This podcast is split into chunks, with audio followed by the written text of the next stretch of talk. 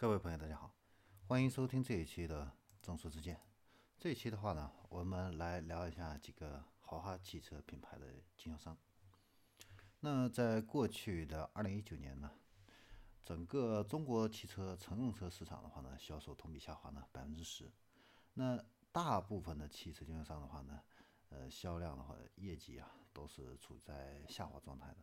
但是呢，我们要注意到，豪华汽车品牌的话呢，是逆势增长的。那去年二零一九年全年的话呢，增长了接近百分之十。那在这个背景下的话呢，主力经营豪华汽车品牌的 4S 店呢，有几个的话呢，他们那个业绩啊逆势向阳，啊，甚至超过了百分之十。那最具代表性的话呢，就是美东汽车。那美东汽车的话呢，它呢在二零一九年新开张了九家店。那总数的话呢，现在是五十八个。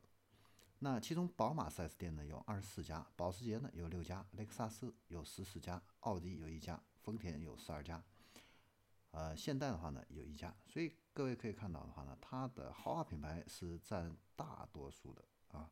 所以呢，我们来看一下它的二零一九年的一个全年业绩。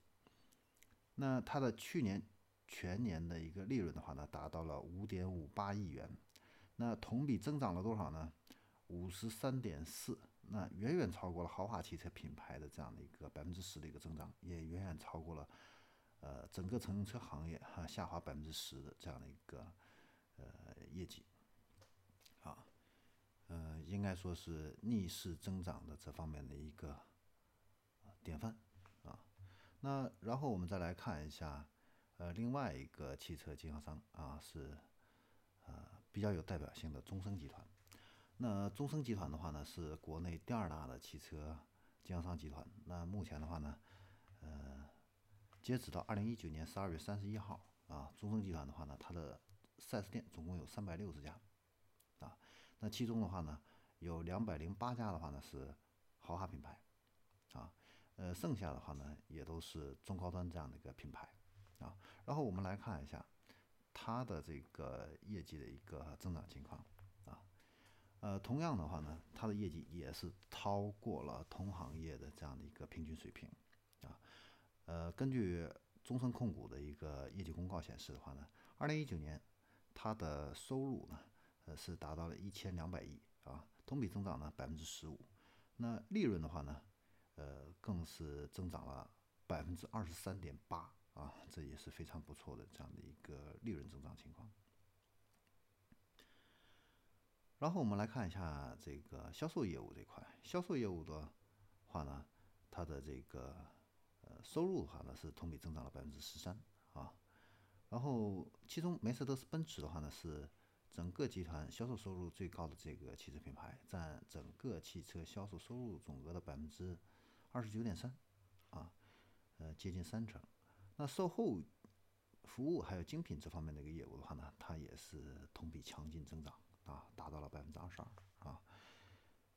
呃，应该说是非常的这样的一个呃稳定啊，然后呃增长的幅度的话呢，呃也都超过了这样的一个全行业的一个平均水平啊，呃，那这些豪华汽车品牌的一个经销商的一个业绩增长的话呢，给我们了一个什么样的一个启示呢？呃，其实的话呢，这背后啊，跟中国宏观经济的一个背景情况啊，也是密切相关的。啊，其中有一个非常重要的一个因素啊，就是大家可能会容易被忽视掉的一个因素，就是七十年代啊、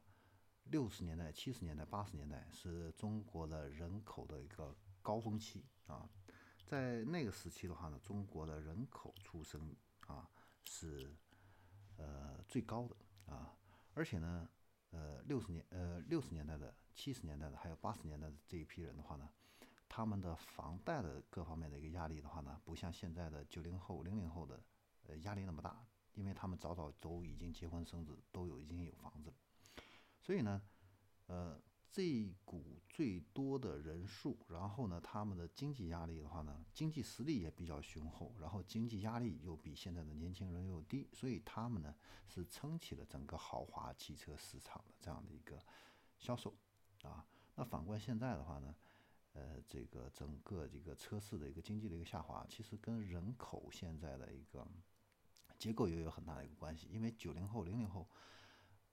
呃，整个的一个人口啊，就是一个在逐渐的一个递减啊。然后呢，再加上房子购房子这方面的一个压力啊，呃，所以的话呢，呃，他们的这个消费能力的话呢，实际上是要低于啊。这个六零、七零还有八零后的啊，这也是为什么现在豪华汽车品牌啊卖的比较好，未来的话呢也会卖的比较好啊，呃非常重要的这个一个原因啊。那呃今天的这样的一个数据的话呢，给我们经销商的一个启示的话呢，也就是说，呃慢慢的啊，我们的汽车经销商的话呢，在调整业务结构的时候哈。还是要优先考虑豪华汽车品牌以及中高档的这样的一些啊汽车品牌啊，呃，不仅仅是利润高啊，最重要的话呢，呃，它的整个的一个增长的一个前景的话呢，相对于经济型车的话呢，呃，前景要更为广阔一些。好，那我们这一期的综合之见我们就聊到这里，我们下一期再见。